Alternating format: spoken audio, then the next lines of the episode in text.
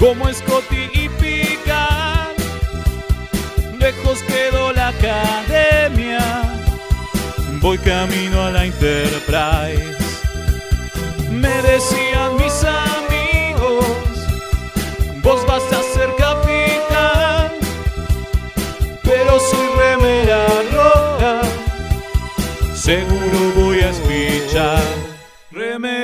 Remeras rojas, remeras rojas, con esa facha donde van. Voy con rumbo a nuevos mundos y un vulcano me sigue atrás. Tírale un phaser, tírale un phaser, o ese Klingon lo va a matar. Si le disparan o lo lastiman, el dogma y lo curará. Tengo mi remera roja, voy camino a la Enterprise. La misión es peligrosa, ya me empieza a no gustar. No, no, no, no, no, no. Al final me dio cagazo y no fui a explorar. Me quedé haciendo radio y mandé a Kirk a cagar.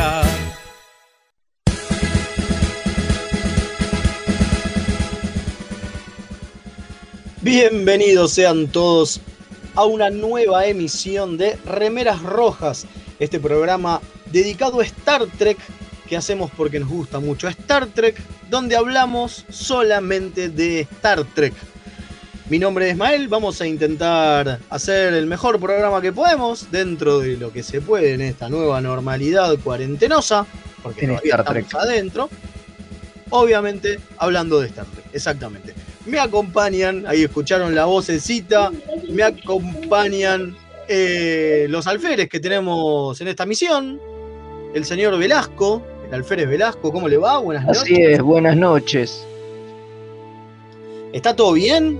¿Usted cree que los Sí, sí. sistemas funcionan? Póngale, póngale, No póngale entiendo. que no, digo, no ah, sé. ah, ok, ok, ahora entendí. Del otro lado internetico lo tenemos al alférez Rubio, Leo Rubio, ¿cómo le va? ¿Cómo le va, capitán designado acá presentándome como un campeón? Muy bien, así, así, así me gusta. Y tenemos acá al lado mío, esta sí realmente está al lado mío, la alférez Kim, que no es la, el del Voyager, sino Ajá. es nuestra alférez Kim. Ah, muy bien. Buenas noches. Sí, sí, yo quiero que me promuevan algún día, no quiero No, ser alférez seguiremos, forever. seguiremos alférez forever, es lo que hay.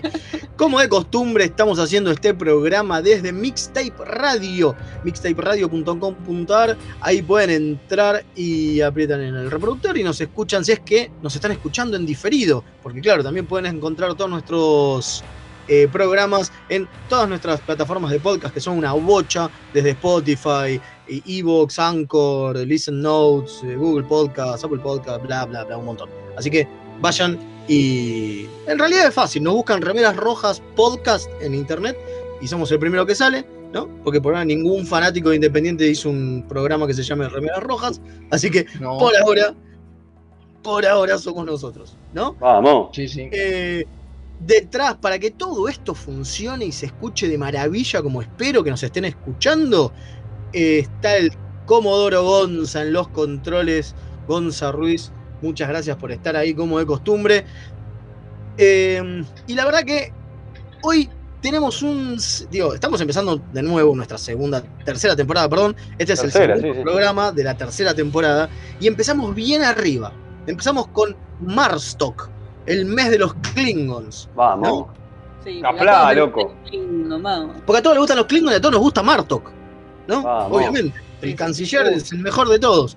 Así yo que nunca, yo nunca dije, mi- después vamos a hablar de mi opinión de sobre los mejores, Klingons. de los Klingons que más nos gustan, totalmente. Sí, Eh, sí. No, no, yo bueno, cuando cierre el ciclo voy a dar mi opinión sobre los Klingon para un poco de polémica. Uh, polémica. Pero cuando, para el último, eh, acuérdense, acuérdense, agéndelo. Dale, dale. Polémica rubio. Polémica en Para remeras. hinchar un poco la Bien. guinda. Recuerden que nos pueden eh, mandar su men- al WhatsApp. Mirá, acá. O sea, el 54 911 59 52 0234. Ahí pueden dejarnos sus mensajitos, sus insultos y demás. Recuerden que pueden mandarme con, el, con el- la longitud del audio. La otra me llegó un mensaje de 6 minutos y al minuto 4 me dormí. ¿No? Está muy Y puede bien. pasar, puede pasar. Puede No pasar. son audios, son podcasts ya. Claro, ya son podcasts directamente. Y si te, escribe- y si te manda el audio nuestro amigo el Chaco, Y hay que establecer, ya cuatro minutos ya es podcast. cuatro minutos ya está. Eh, bueno, a ver, Velasco, cuéntenos, ¿qué tenemos para el Mars Talk de hoy? Le cuento. Mire usted, ahora en un ratito nada más vamos a estar hablando de un cómic que se llama Remembrance. Remembrance. Es una Mira, secuela, podríamos decirle. Eh, no necesariamente, pero pone- pongámosle, es una especie de epílogo más bien de el capítulo de Deep Space Nine Blood Out que hablamos la semana pasada. Así que el libro Trek arrancamos en un rato y vamos a tener eso. 40 48 páginas estoy leyendo. Número 31, especial de 48 páginas. Ajá, así es, tiene dos historias protagonizadas por Dax. Vamos a centrarnos en la primera historia, que es la que tiene Obvio. que ver con Klingons, obviamente. La segunda es más corta, es una historia corta de ocho páginas que no tiene mucho que ver, pero ya un ratito vamos a hablar de eso. Me quedé sin Uy. voz, sigan ustedes. ¿Qué Se nos pasó? va, se nos va. Eso le pasa por querer hacerse el Klingon. ¿No? Está Ah, transmutando. Ya está, ya está. Más o menos volvió. Bien. ¿Y qué otra cosa tenemos? Transmutando. ¿Y qué otra cosa tenemos, Rubio, para el día de hoy? Y tenemos el capítulo de la semana, eh, que obviamente temática Klingonia. Este, para mí es el mes, este, me gusta el chiste de Marstock. Eh, está muy bien, es muy, muy. Pero es el mes de los Klingonios, esos Klingonios miserables, como le diría nuestro querido Capitán Kirk. Y vamos a hablar un capítulo de TOS, que ahora no me acuerdo cómo le pusieron en la traducción, por ahí usted la tiene más fresca, pero bueno, es, es un clásico. Estábamos hablando antes de empezar el programa, dijimos, Che, cuando hablamos de, de clásicos capítulos de Trek, este tiene que ir, yo estaba comentando, bueno. Es eh, A Run of Mercy, no sé si lo pronuncio Errand of. Mercy, exactamente. Exactamente. Estoy buscando cómo le pusieron en castellano, porque la. Era una porquería. Sí, Sí, era una porquería. Es el primer capítulo en el que aparece.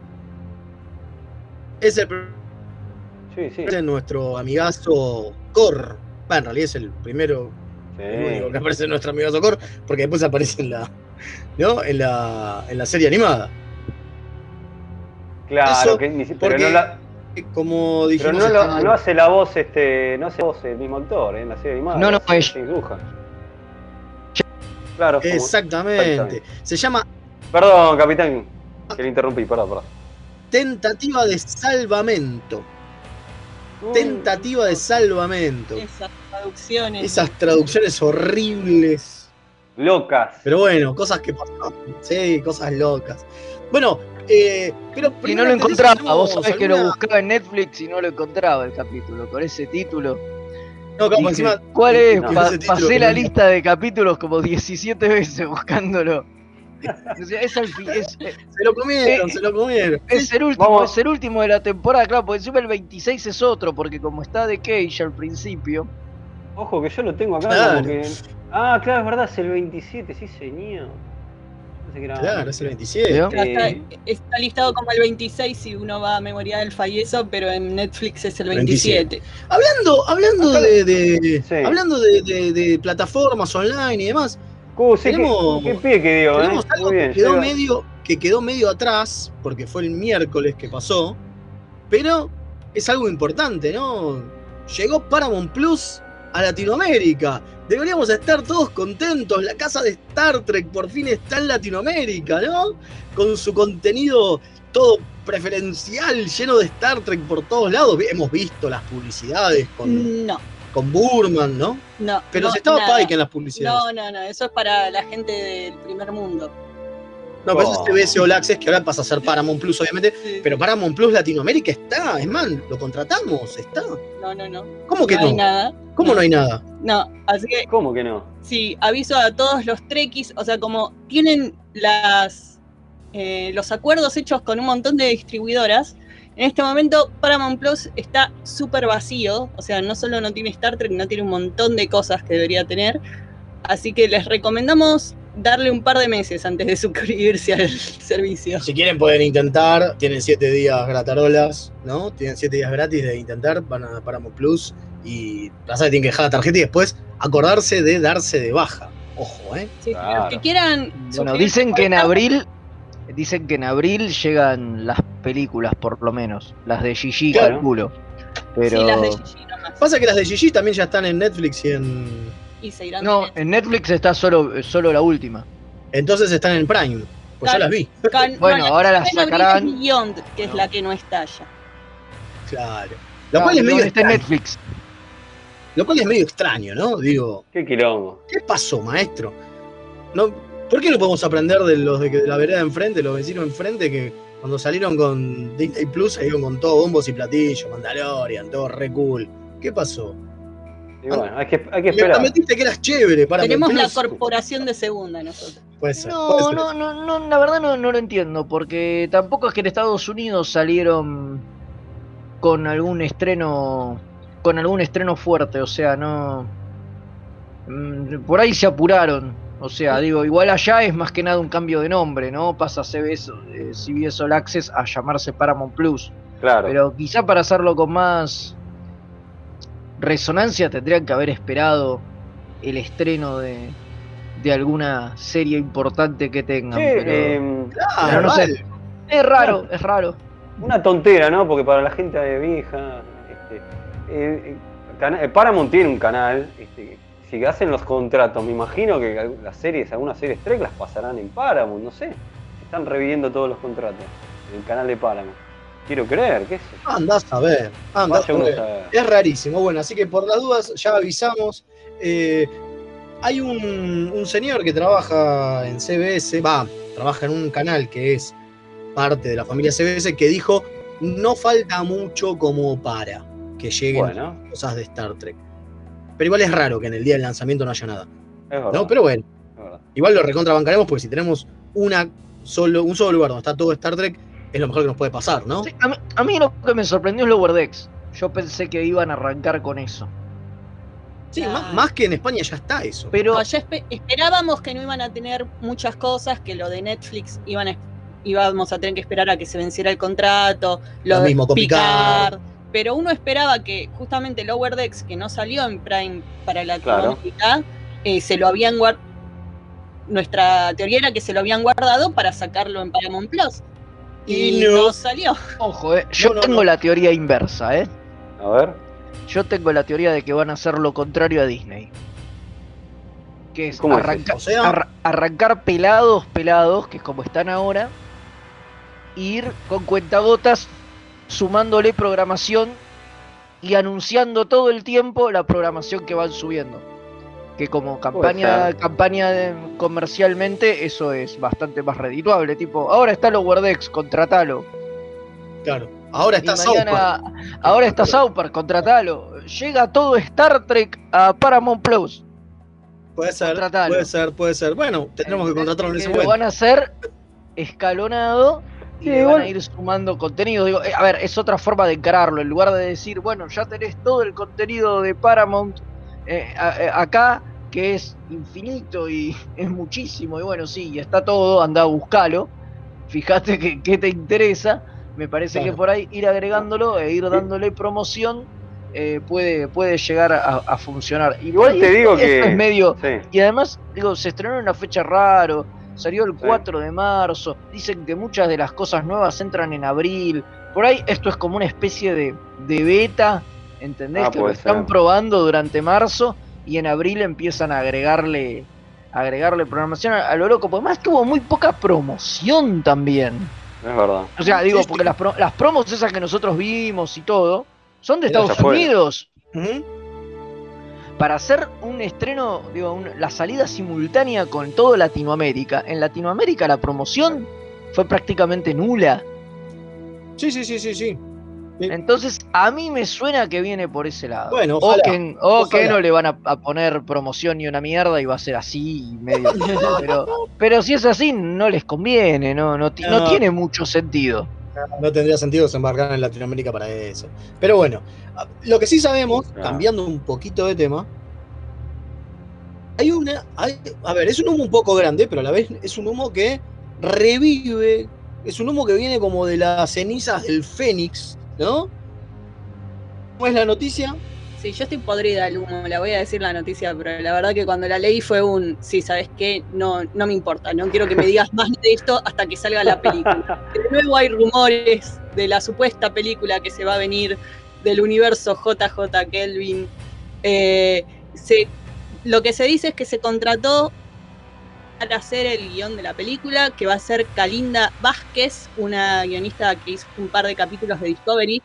La están promocionando como la guionista de Discovery. Hizo dos, tres capítulos ¿eh? Sí, de sí, sí, Discovery. Pero fue, Ah. fue, pero es una de las showrunners de la última temporada, me parece. La- No, y, también lo que tiene, y también lo que tiene es que es una, responsable, una de las responsables de varios capítulos de Fear the Walking Dead. No sé si es bueno decir eso. Claro, sí, yo creo que, bueno, más que nada la, la noticia me parece que es una cuestión mediática de aprovechar que es mujer y, y como es, Y y, de alguna minoría porque tiene nombre latino. Esas cosas venden en este momento que, o sea, hacen como las campañas desde ese lado, porque la verdad yo la última vez que escuché que anunciaban el escritor de una película, no sé cuándo fue.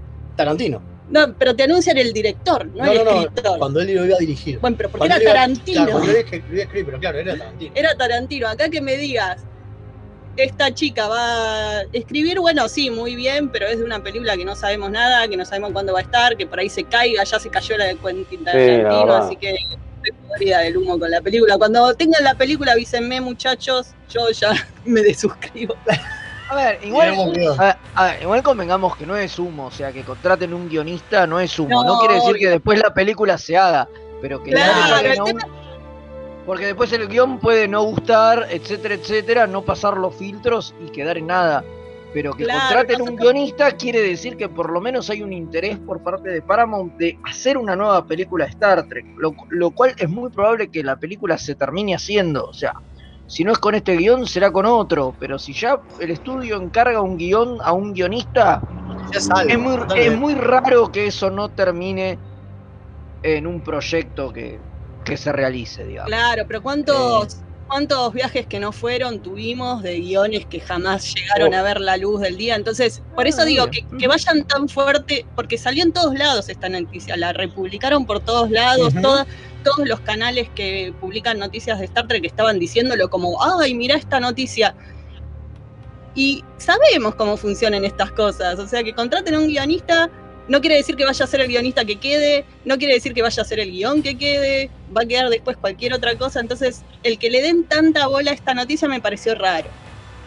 Sí. Sí, sí, sí. Un mensajito acá. Saludos, A ver. saludos camaradas de armas desde la casa de los Marios, acá en Córdoba, brindando con Ferné de sangre por las mujeres en su día. Para Vamos. Van a hablar de The Orville y las novedades de la tercera temporada. Capla pone. Eh, The Orville es uno de esos viajes que no fueron, que en algún momento vamos a hablar. Claro. O, Sí. continuando el viaje, o algo así. o algo así. Eh, y hablando de continuar viajes, tenemos otra noticia. ¿Cuál? La, de, la nueva película de nuestro capitán favorito, el gordo con quincho. Sí, Oh, sí. sí, las aventuras del Doc Brown y el gordo Y el, el loco Brown terrible. Y el gordo Kirk. El tráiler me pareció un poco Maravilloso, está muy De bien. de tristeza. Fuga del geriátrico. sí. La fuga del geriátrico, totalmente. Pero me encanta, me encanta porque eso quiere decir que el gordo está teniendo laburo. Digo, ¿no? Lo importante es eso, que los actores, digo, el gordo y, y el, El Doc, Doc. ¿no? Y Christopher Lloyd, El claro. loco que Christopher tiene todo- todos los años juntos. También, ¿no? Bueno, eh, William Shatner está cumpliendo 90 años ahora, si no fue- se puede creer, boludo. Para mí es como que sí. Lo que pasa es que como yo no sé las efemérides, no me acuerdo, pero. Pero para mí como que que tiene el viejo. para mí como que Shatner siempre tiene 75, qué sé yo, no sé. No, 22 de marzo. En, en 15 días se está cumpliendo 90 pirulos. No te la puedo creer. Mira, yo quiero estar así cuando llegue a los 90. Yo también. Yo Corriendo autos Yo en de películas de, viejos. estoy. Yo así de gordo ya estoy. Así que Bueno, te faltan los años nada más. me faltan los años y el quincho. Eh, ¿Tenemos Tremendo. alguna noticia más? ¿Se acuerdan de algo más que había? No, no, no, creo que no. Creo que podemos este, abrir el cafecito, si les parece. Ah, a ver, cuente, cuente. Sí, la verdad que este, en estos momentos, este, sobre todo en las economías volátiles de Argentina, la verdad que a la radio le viene muy bien que a si les gusta el programa, este, nos inviten un cafecito, se meten en la página de Mixtape Radio y colaboran con este programa y con la radio que la verdad que le hace mucha falta. Este, así que los invitamos, son, sí, son 50 pesitos, que no es nada. Y, O lo que quieran, si quieren poner un poco o más lo que quieran, claro. Así que este, les invitamos a, a que nos inviten, valga la redundancia, un cafecito ahí en Mixtape que a nosotros nos ayuda un montón y permite que este programa, que aunque sea una bosta, siga saliendo al aire. ¿Qué más querés? ¿Qué más querés? Estás tirando un café a la bosta. Ahí está. Bueno, si les parece entonces, vamos a la primera sección, vamos a hablar de este libro Trek Me cómic. Bueno, vamos entonces a eso.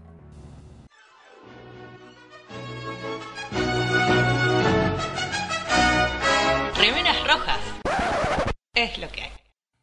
Dos niños santafesinos.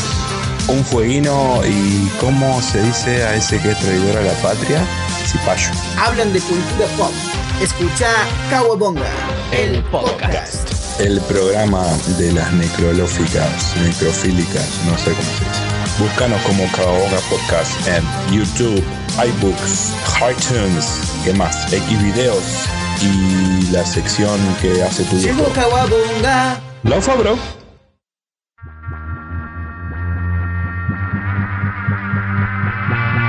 Yo soy Madame Tulib. Para mí la mente es un diálogo interno y externo. Cargadas, juego las 12. La experiencia como única autoridad. Come la mierda.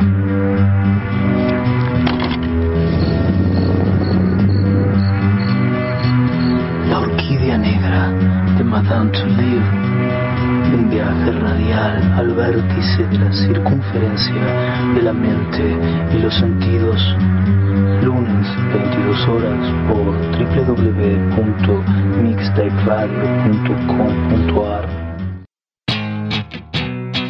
La mejor música alternativa y la movida de las bandas emergentes están en El Alternador. Conducen Pablo Sándor y Tomás Marcos. Escuchalo en vivo los jueves de 20 a 22 horas por mixtaperadio.com.ar.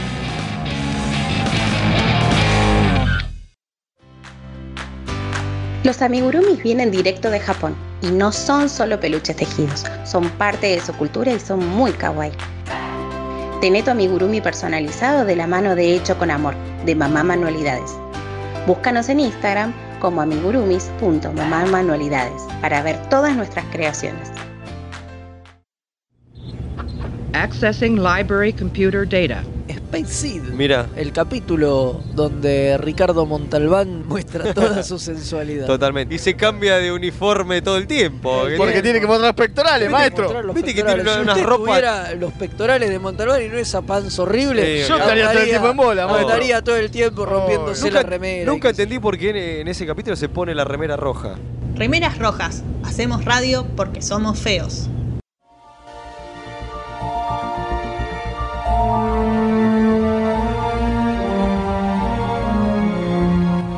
Trek.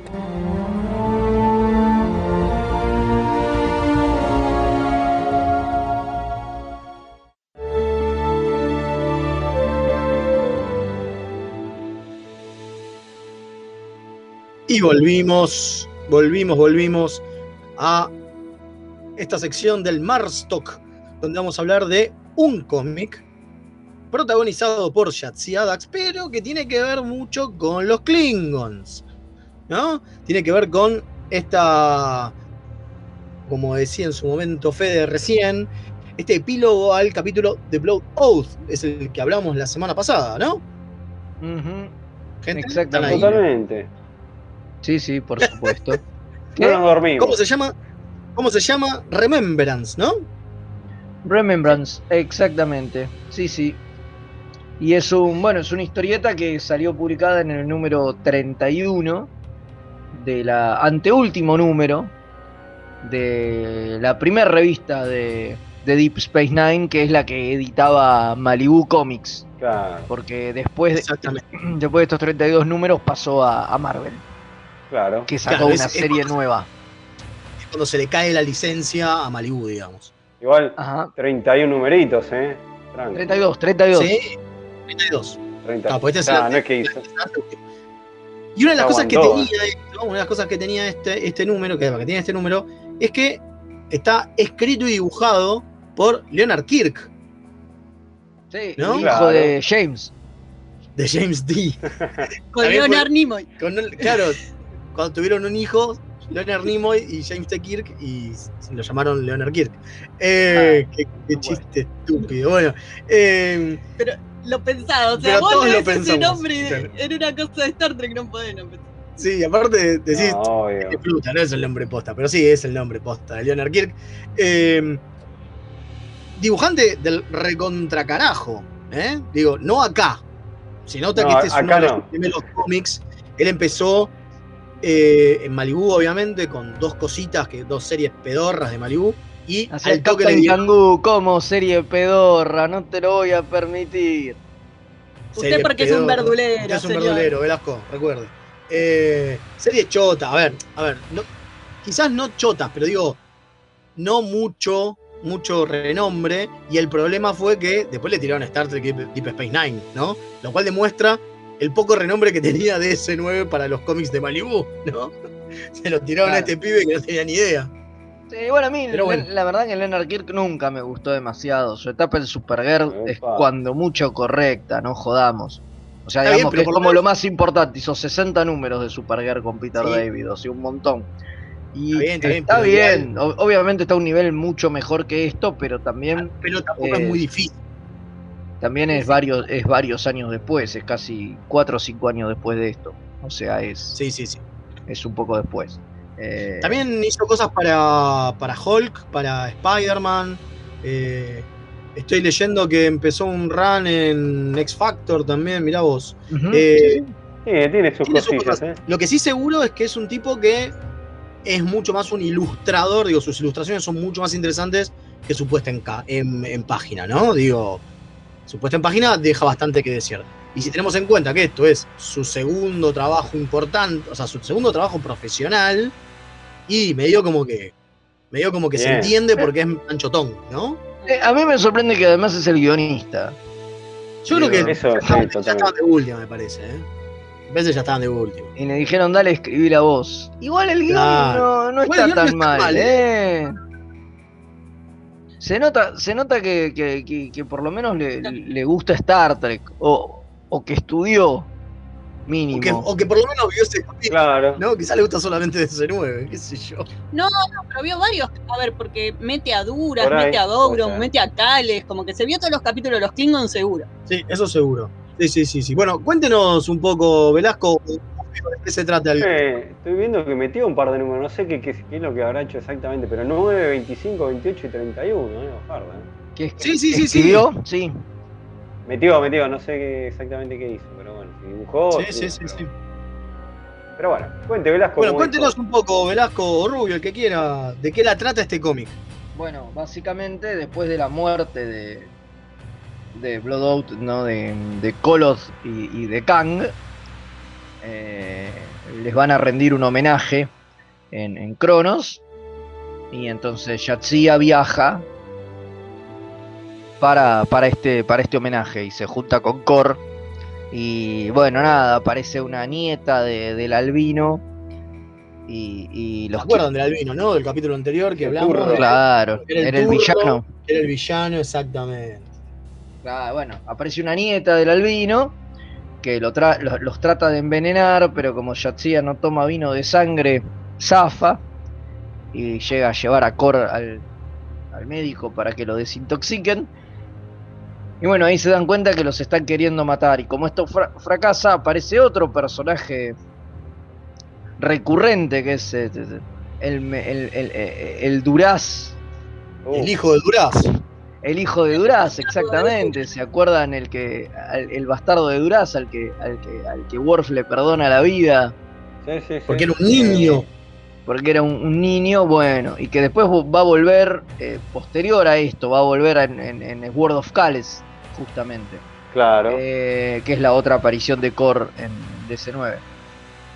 Bueno, aparece y se alía con, con la nieta de, de Coso, de- del albino, para que ponga una bomba en la ceremonia, porque obviamente en la ceremonia, además de, de Yatsia y, y Kor, van a estar eh, Gouron y, y Kales, y al tipo este obviamente le sirve sacárselos de encima para tomar el, el la manija, ahora que su casa cayó en desgracia, pero sin. Gouron en el medio, le vendría muy bien.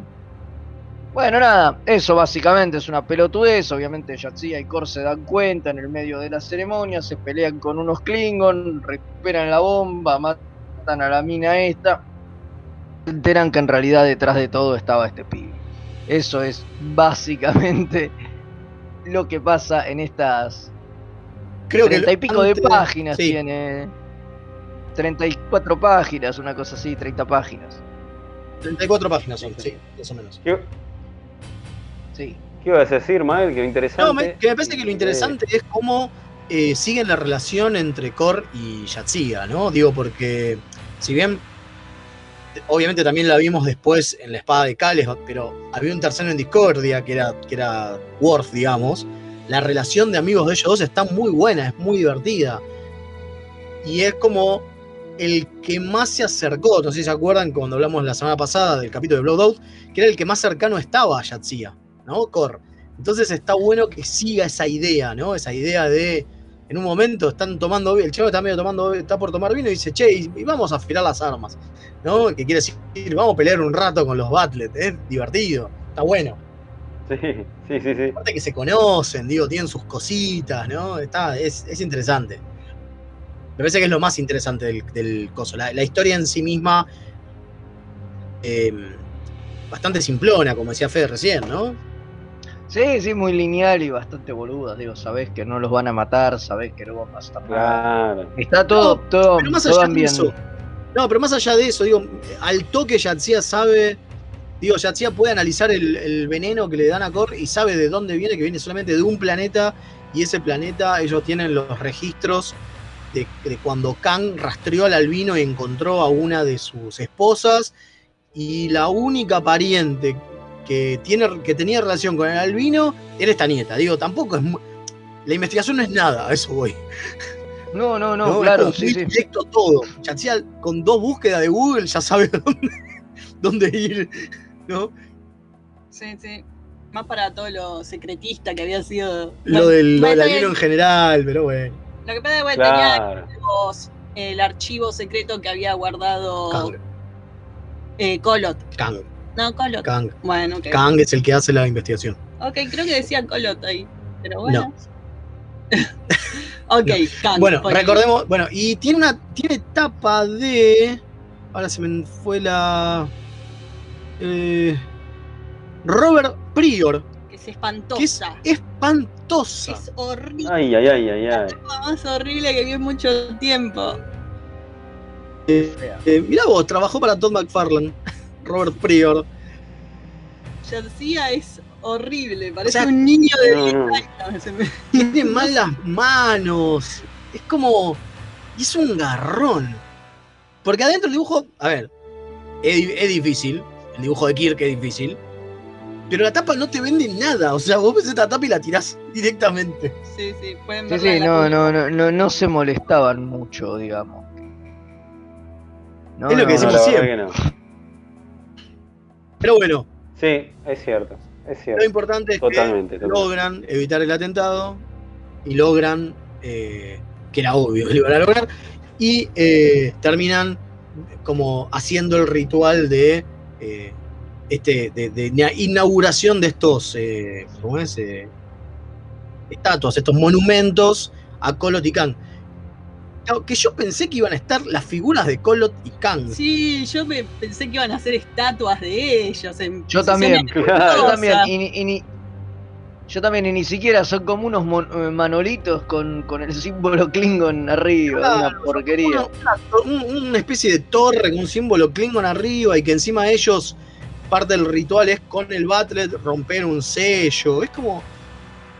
No tenías ganas de dibujar a Kolot y a Kang, ¿no? Era eso el tema. ¿Qué onda? Eh, Totalmente. eh, raro. Una de las cosas.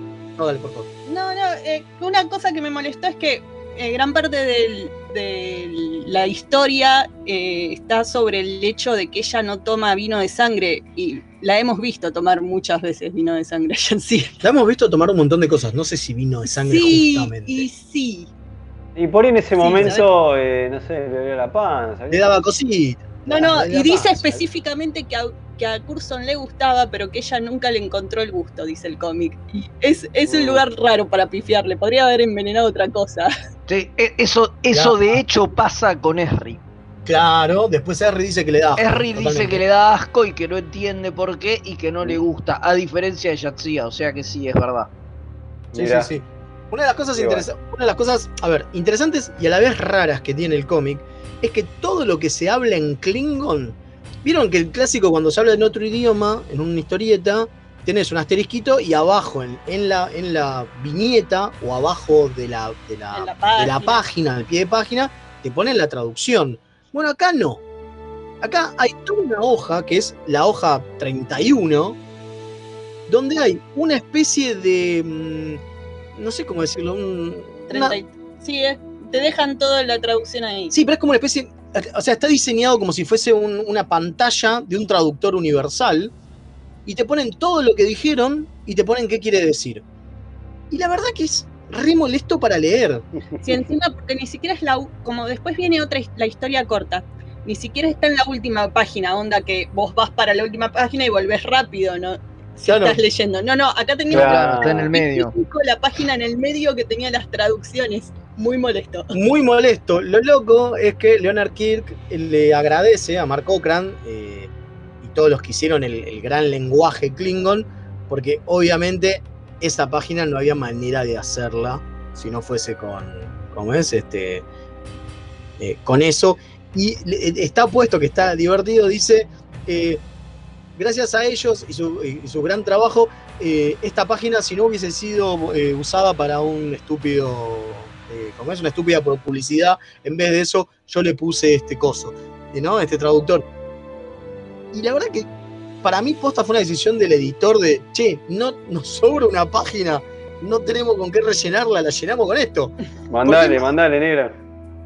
molesto de leer, ¿no? Sí, sí. Es muy molesto de leer, porque tener que ir a buscar es como los pies de página, digo, lo fácil de los pies de página que, que bajás la vista y ya los tenés ahí.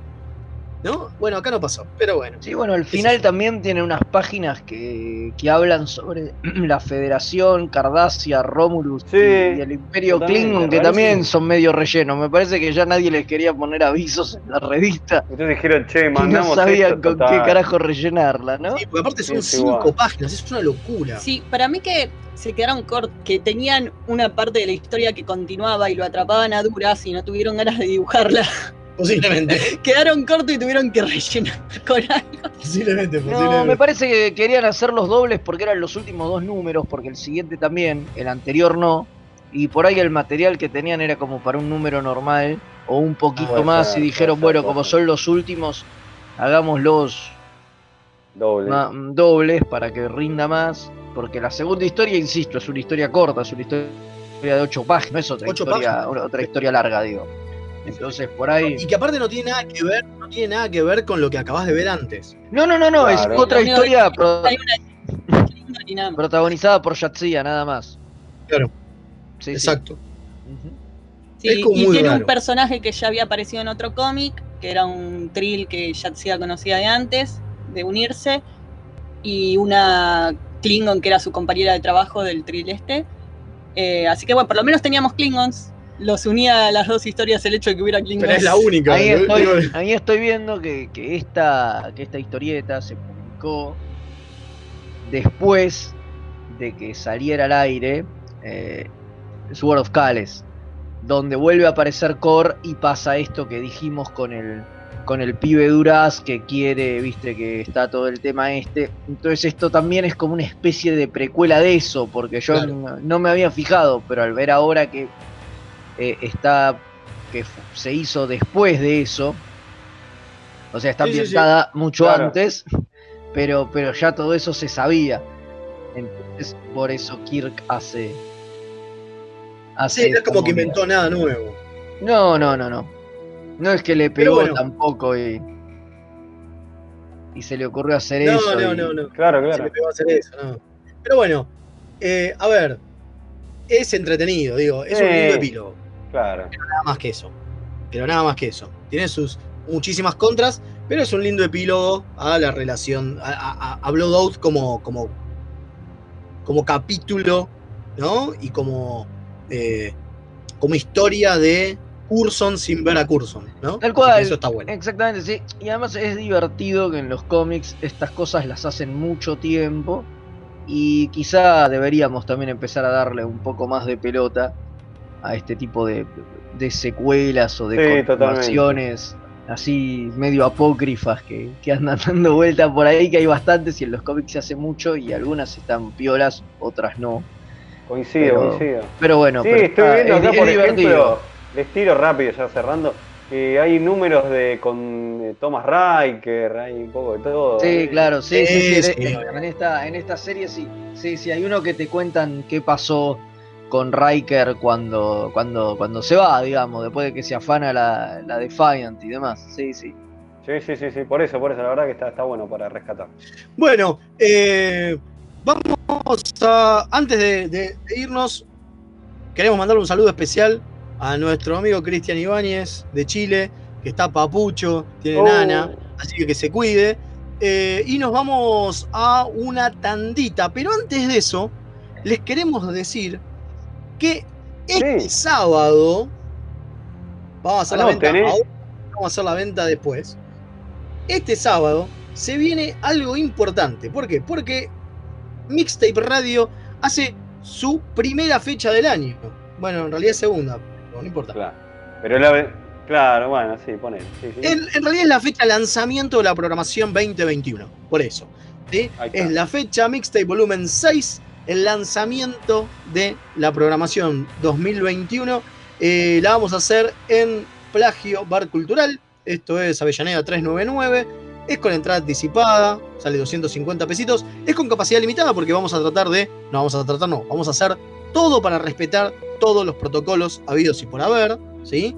Por lo tanto, va a haber gente, este, poca gente adentro, va a haber más gente afuera, eh, va a haber una feria, va a haber una banda, van a haber fichines, eh, voy a estar con algunos jueguitos de mesa por ahí, va a haber un juego de mesa nacional ah, que se está mostrando este sábado 13 de marzo a las 20 horas en Caballito. Los esperamos. Eh, cualquier cosa pueden comunicarse con el WhatsApp de la radio y ahí preguntar cómo hacen para comprar sus entradas. Vamos a eh, tratar de romperla y pasarla recontra bien dentro de los protocolos Por supuesto. que todos nos tenemos que cuidar. Totalmente, totalmente. Así va a ser. Vamos a estar todos ahí. Explota plagio cultural el sábado. Totalmente. En la fecha mixtape número 6. Así que bueno, eh, vamos a una tandita y después volvemos con el capítulo de la semana. Dale. Dale.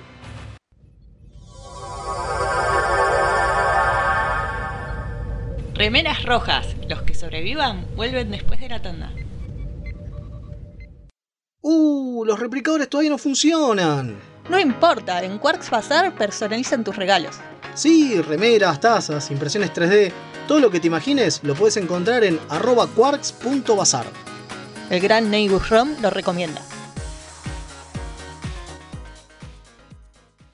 Toda la oscuridad de la noche al mediodía de Mixtape Radio. Midnight Madness. Porque en algún lugar del mundo es medianoche. Viernes de 21 a 23 horas. Vinilos, birra y colla golda. La previa de los viernes, hacela con los hijos de Púa. Un programa hecho con amor. Nueve Paneles es un sitio dedicado a deconstruir la historieta.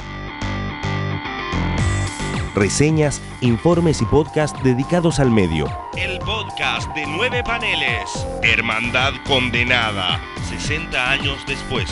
Eventorama. Gen mutante. Distinguida competencia. Búscanos en 9paneles.com, también en Facebook e Instagram.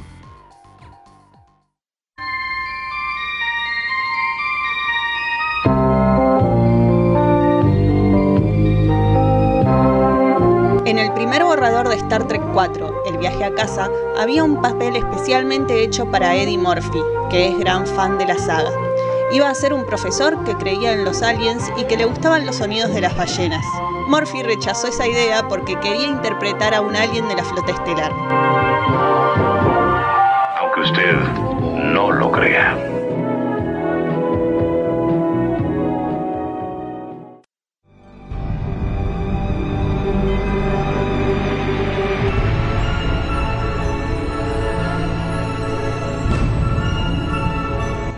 El capítulo de la semana.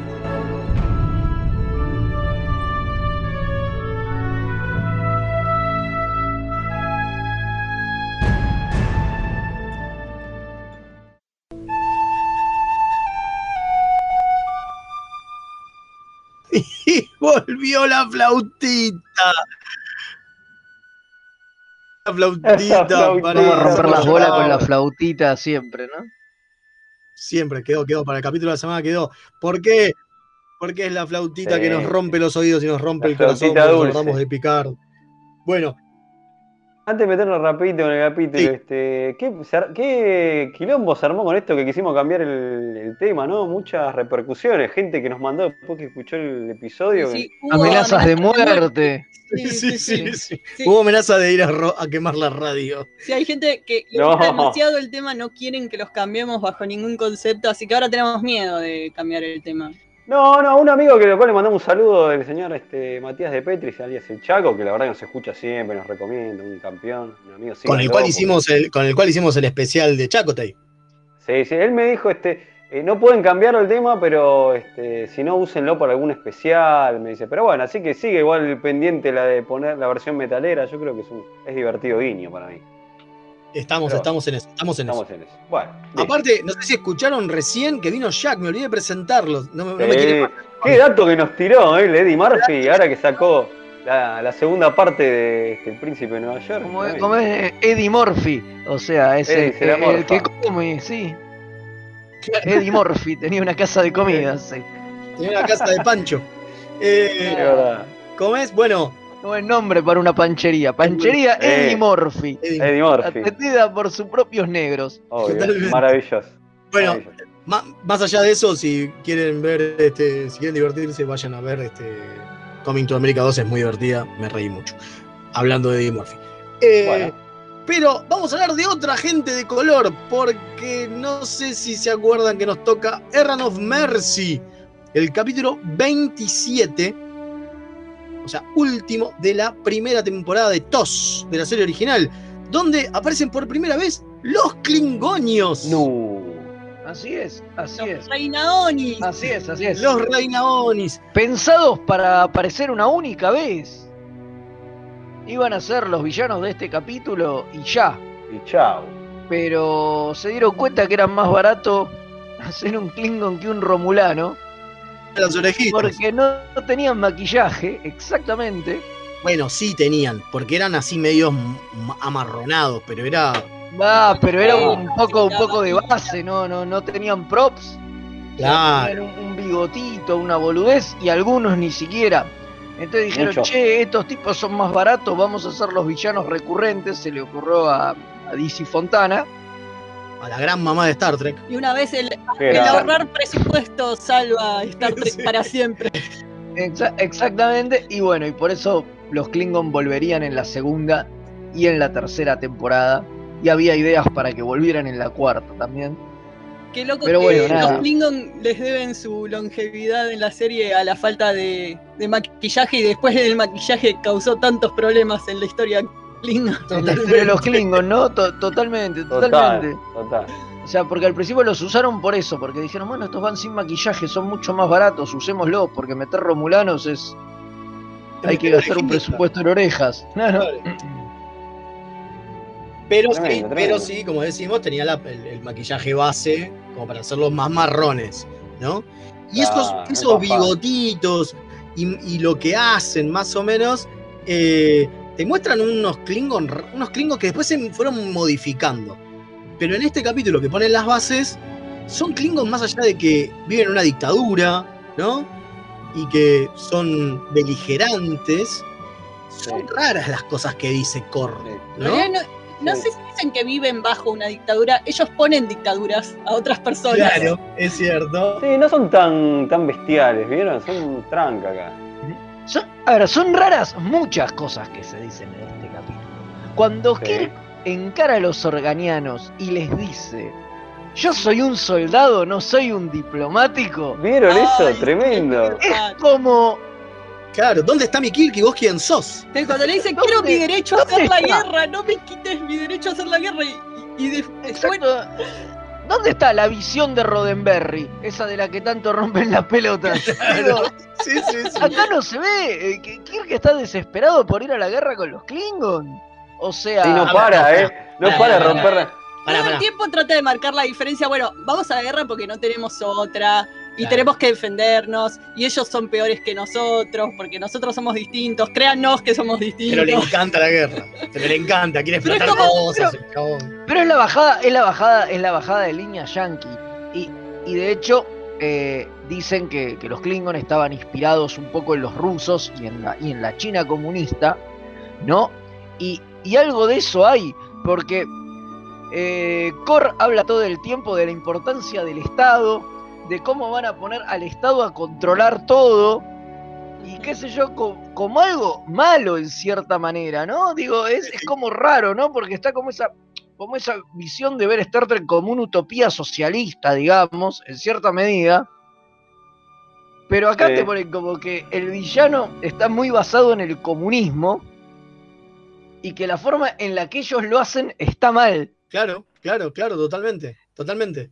O sea, sí, le vamos a hacer lo mismo a todos, pero por la fuerza, entonces es, es- es- es como un régimen totalitario. Claro. Eh, es raro. es como, es- Además, es como supuestamente- raro, es como, es como raro y como que, que- se empieza a, a perder esa línea, ¿no? Y también empieza a sonar raro el discurso de Kirk y empieza a Sí. sonar raro todo porque como que la utopía se va a la mierda. Me parece Sí, que Igual creo que en la historia, la idea es que están los. eh, Kirk no está bien. O sea, creo que deja clara la historia de que en, es- en esta aventura Kirk es el equivocado. totalmente. O sea, quiere, a ver, estando, Está tan equivocado como Kor. sí, y estando a, a tal punto que estando supuestamente de incógnito, se, se pechea con un, o sea, se tropieza con un Klingon y lo quiere cagar a trompadas. Y es tipo, dale, Kirk, vos sos más inteligente, ¿qué te pasa? Estás de incógnito. es un Archer cualquiera. Archer cualquiera, sí, es tremendo. Si encima la forma en que se meten, o sea, tienen la cosa de que como el planeta organiano está en una situación eh, estratégica, no quieren que caiga para el lado de los Klingon, ¿no? Entonces no es que están solo para ayudarlos porque son buenos los Federitos, es porque tampoco quieren que se queden con el puesto estratégico los Klingon, ¿no? Claro. Bueno, Y, Sí. y se meten mucho, porque la, el- la gente, si vos me decís que la gente les está pidiendo ayuda, de sálvennos, Federitos Supremos, pero acá les dicen, che, estamos bien, no te preocupes, vos andá tranquilo, yo no necesito tu ayuda. Y acá el chavo Claro, no hace falta. se encarga de iniciar conflictos. Van y vuelan el coso de armas Klingon. Y si no fuera porque estos tipos son seres todos poderosos, causaron la, mente, la muerte de 200 personas. Porque si bien Kor es el que mata a esas 200 personas en represalia, si Kirk no hubiera hecho nada, Kirk no hubiera matado a nadie.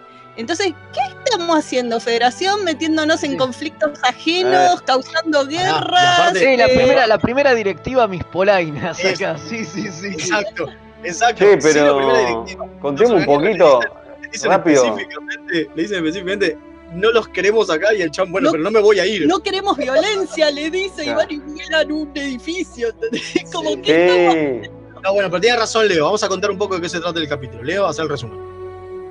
Sí, claro, porque estamos hablando, opinando, claro, por lo menos para aquel que, que se acuerde o el que no lo vio. Este, bueno, la cuestión es que como ahí este, estaban, eh, igual eh, más o menos lo contábamos ya, pero este, hay un planeta específico que el cual tanto la Federación como los Klingon lo quieren. Entonces, eh, llega la Federación y dicen, che, mirá que así le hablan a esta gente, a estos, habitantes de este planeta. que, les dice, van a ver los Klingon y los van a tomar por la fuerza.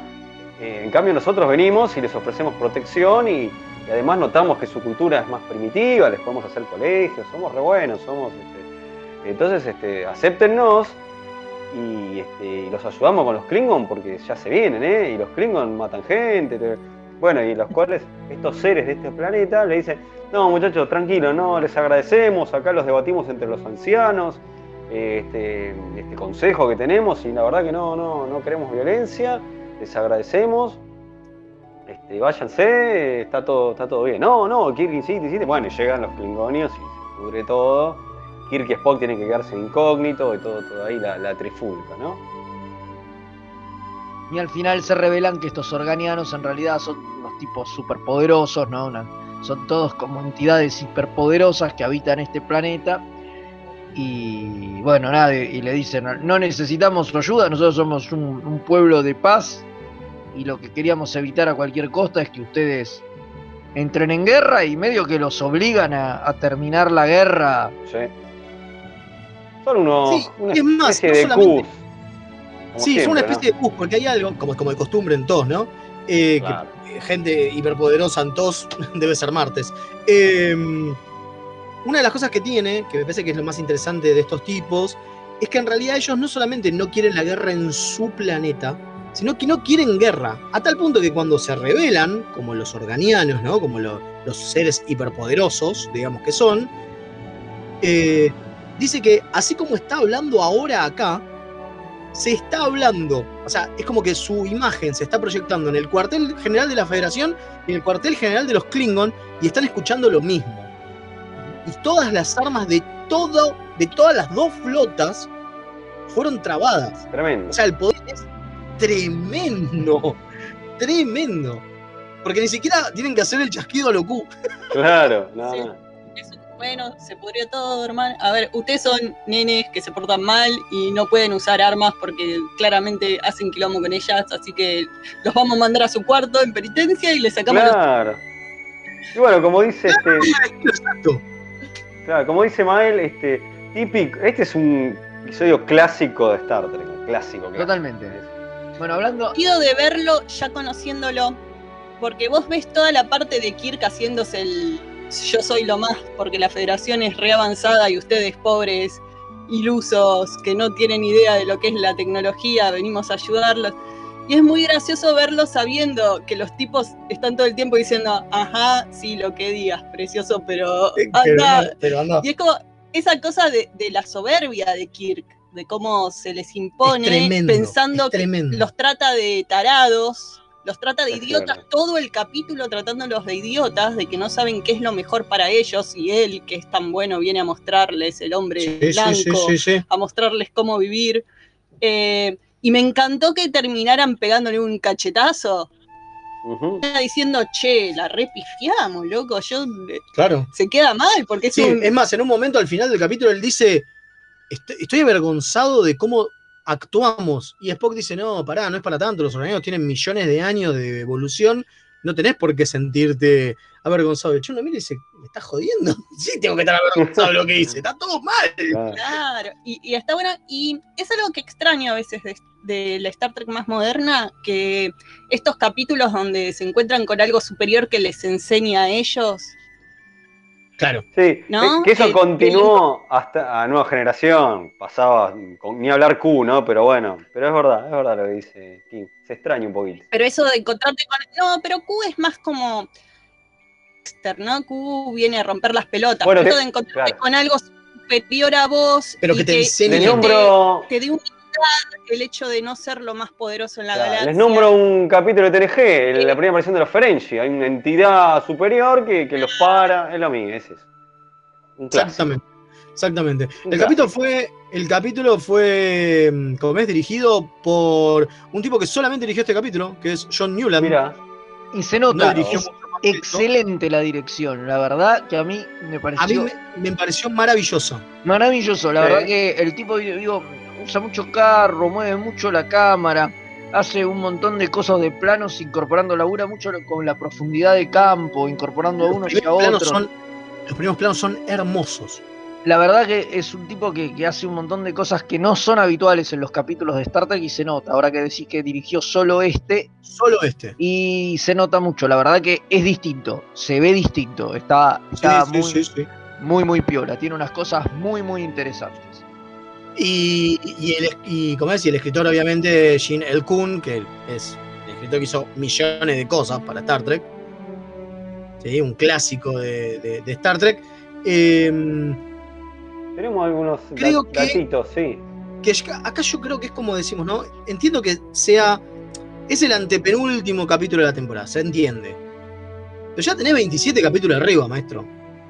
No le podés pifiar tanto a la caracterización de, de Spock y de Kirk. Es ¿No? cierto. Bueno, Es raro. Es esa cosa unitaria que tenía esa época de que no, no había mucha continuidad. No, bueno, lo que dicen también acá de Jin El Kun es que él metió mucho en los Klingon de, de su experiencia como veterano de la Segunda Guerra. Ah. Y por eso cuando hablan todo de que había habido una guerra previa, como que todo el odio de Kirk y demás viene de ese lado, ¿no? Que es la guerra que después vimos en Discovery, ¿no? Claro. Pero, pero es eso, es todo lo que hicieron los Klingon con la Federación, la hicieron mierda, nos llevaron a la guerra, fue una bosta, qué sé yo, y de pronto te enfrentás de vuelta a eso, ¿entendés? Es como que de pronto te, te- se encontraba de vuelta con los nazis. Y me Claro. parece que, que con lo que juega eh, Kun es con eso, es con su propia experiencia y por eso lo lleva a Kirk tan al límite y se ve un, un Kirk tan belicoso Claro. y la primera vez, digo, una federación donde de verdad es una fuerza armada, que es lo que hablábamos otras veces, Totalmente. Sí, sí, sí. de, de que, de- de que Starfleet es una fuerza armada. Bueno, acá se ve patente. De hecho, le llega el comunicado de acabamos de entrar en guerra. Ok, listo, acabamos de entrar en guerra. Digo, y bueno, la, la frase de Kirk con la que abrí bueno. diciendo, ¿no? Eh, Soy un soldado, no un diplomático. Digo, Tremendo. todo lo, todo lo contrario, la antítesis de lo que diría Picard. Y bueno, por eso a Eh, veces tenemos nosotros esta discusión de que hay, hay gente que sí, bueno, que, que les gusta esa parte militosa de Trek. Y bueno, sí, es así. Es así. Este, es parte de, todo. Pero bueno, nosotros nos gusta, acá coincidimos, nos gusta más la, la parte más diplomática. Pero bueno, el mismo Kirk está diciendo eso, ¿no? Como acá estamos. Sí, pero igual, fíjate que no es el mismo Kirk que después en eh, la pequeña. No, que hace esos discursos, claro. hace el discurso sobre que la guerra es una porquería y está mal.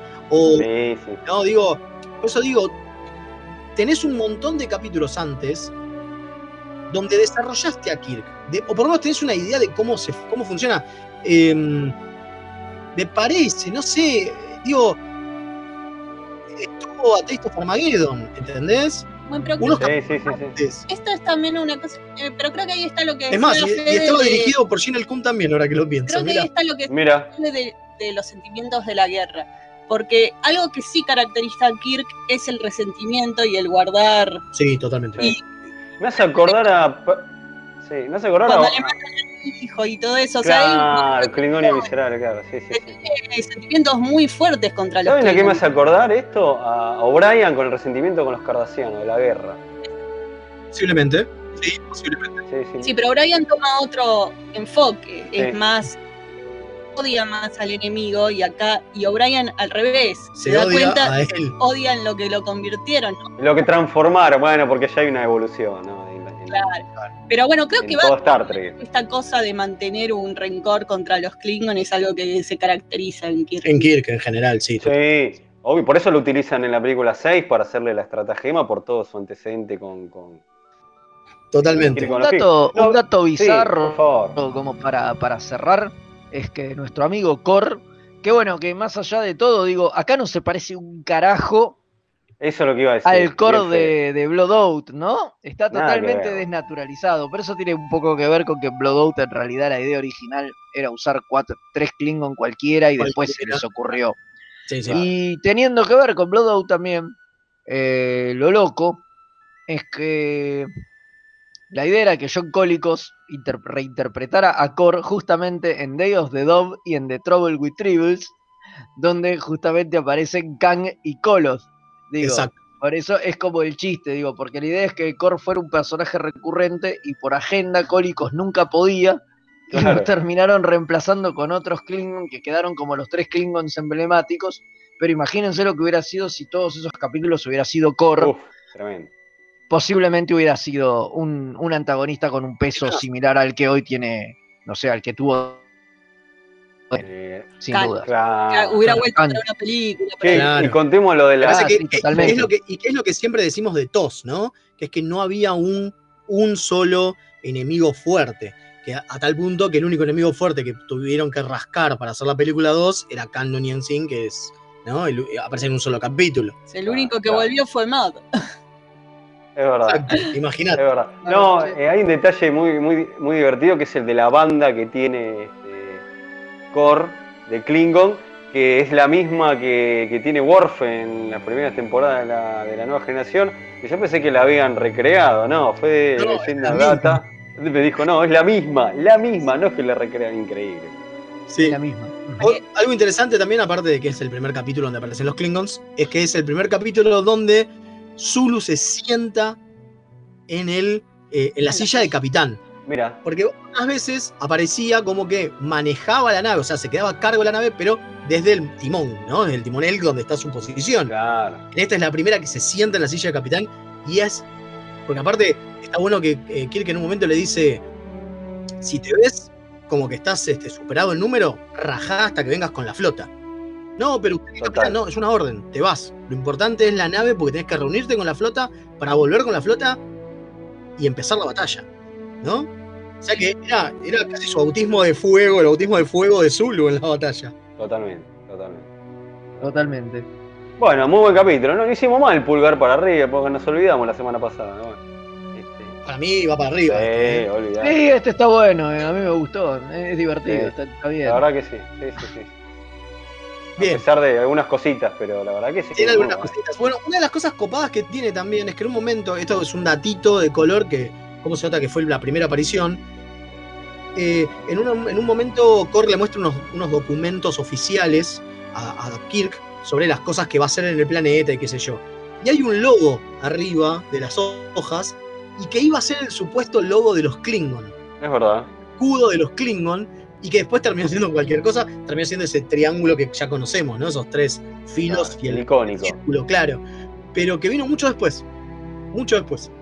Este era, era Sí, sí, sí. un ribbon, ¿no? Un, eh, ¿Qué sería un ribbon? Sí, sí, sí, totalmente. No vemos las naves. Esa es se, otra. se habla de las naves, los ataca una nave al principio, pero ni llegamos, se ve que no las tenían diseñadas todavía porque Claro. ni si- no aparece ninguna nave Klingon. O di- y, y dan, el, dan el- el- la excusa de que dispara oculta. Sí, sí, totalmente. Claro. Es raro porque tampoco dispararían oculta pues, después. Sí, Pero pero, bueno. supuestamente hay toda una flota de naves y nunca nos la No, pero en la, en la remasterization la- las mandaron, ¿eh? Que, pero bueno, este. Ahí viste esas correcciones que hacían en la remasterización. Claro, Claro. claro. Ahí podemos Ahora ver la flota. Bueno, nos vamos. No vamos, a- porque no, no no, viene- vamos nada. Nos vamos. Viene la aventura Ah. del Treki, un nuevo capítulo de la Ah, aventura del Treki. Vamos a escuchar eso y ya volvemos para el cierre.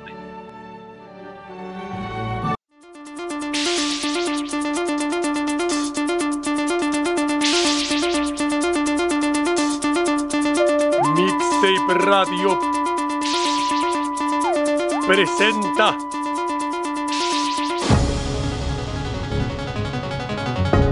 una entrega de producciones documentales Remeras Rojas para su ciclo La aventura del Triki.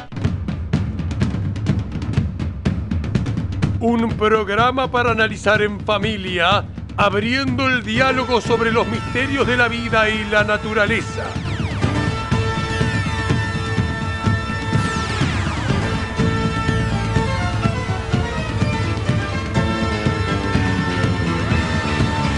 Hoy presentamos Gerardo, el triqui cabeza de termo. Qué ridículo. En Star Wars se puede romper la velocidad de la luz entrando a otra dimensión llamada hiperespacio. Es más realista el poder doblar el tiempo y el espacio a través del choque de materia y antimateria en un reactor War.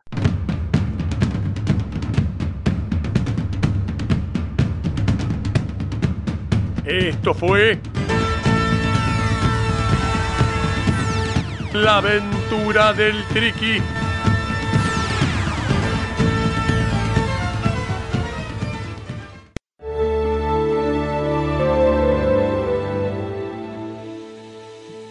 Bueno, conocimos a Gerardo, otro de los Bueno, Otro, otro otro. amigos. de la aventura otro de nuestro-. Está muy bien, está bien. Hay una- muchas personalidades pintorescas. Sí, definitivamente. Vamos a escuchar más gente, ¿no? En este doc- mini documental que hicimos con remeras rojas y producción de Mixtape Radio. Así que eh, estén preparados para escuchar nuevos en los próximos episodios. Eh, vamos a cerrar el capítulo, la verdad. Vamos a cerrar con un lindo caplac porque estuvo bueno. Seguimos en nuestro Sí. mar- ¿Sí? Sí, todavía le quedan eh, tres, tres, tres lunes más todavía de Maxstock, así que hay Klingon para rato. Vamos, carajo. Eh, recuerden que pueden entrar a mixtaperadio.com.ar, dar el botoncito de cafecito, aprietan ahí y nos ayudan a que este proyecto, Remeras Rojas, más el proyecto Mixtape Radio, siga creciendo y siga mejorando día a día. Eh, también eh, recuerden que volvimos a YouTube Ajá, después de. Bien. Habíamos dejado de salir por falta de tiempo en YouTube. Ahora volvimos eh, en una versión reducida. No tiene la misma calidad el video, lamentablemente. Pero bueno, por lo menos pueden escucharnos en YouTube. Eh, traten de los que no, todavía no se suscribieron al canal, váyanse, suscríbanse, le- denle a la campanita para las notificaciones, porque recuerden que cuantos más eh, suscriptores tengamos, más cosas nos deja hacer YouTube que si no, no nos subir deja. historias y boludeces que ahora no podemos. Claro, así que Claro. pueden ir y verlo más tarde que, o sea, lo subimos primero a los podcasts, después un par de días después sale en YouTube. Vamos. Es más mejor. Sí, hay gente que hace eso de escuchar en ¿comés? en YouTube, así que Sí, sí. Ahí, y Leito, ahí pasé para que tengas, eh, ¿cómo es? El- los datos de la fiesta del sábado, ¿te parece? ¿Nos, nos contás? Sí, por favor. Este, bueno, el sábado vamos este, para arrancar eh, esta temporada con programas nuevos que tiene Mixtape, que está creciendo. Así que este, esto va a ser el sábado 13, que no creo que no dijimos el horario. 20 horas, vamos a estar algunos de los integrantes de Remeras, más este, de otros programas, este, siempre con los, respetando los protocolos. Y bueno, eh, la entrada anticipada es 250 con capacidad limitada, nos tiene que mandar, este, obviamente, actividad, realizada bajo el protocolo sanitario. Nos tiene que mandar un mensajito, puede ser el WhatsApp de la radio, eh, y ahí hace una, una reserva. La verdad que va a haber feria, va a tocar una banda, van a estar los jueguitos, como dijo Mael, va a estar muy bueno, vamos a tirar este. eh, vamos a tirar la casa por la ¿Y dónde es importante, esto? solo con- Giobar Cultural, eso es lo más importante, Avellaneda 399, ¿eh? así que es importante que vengan porque ayuda a la radio, la verdad que bueno. Que pasa, respetando, el los protocolos, nos vemos las caras, aunque sea con barbijo, pero nos la ven. Por lo menos nos vemos los ojos, qué sé yo, es algo. Claro, por exactamente. Ahí está. Es importante, ¿eh? Es- sábado 13, Bien, exactamente. ahí estamos. Vamos a cortar porque Madame viene con el látigo para pegarnos porque nos estamos pasando. Agradecemos a todos los que nos escucharon. Recuerden compartir el programa si les gusta, que nos viene bien que más trekkies conozcan remeras rojas. Gracias Kim, gracias Fede, gracias Leo. Por favor. Y recuerden que se viene un blooper después de que nosotros nos transportemos. Así que, Comodoro, energice.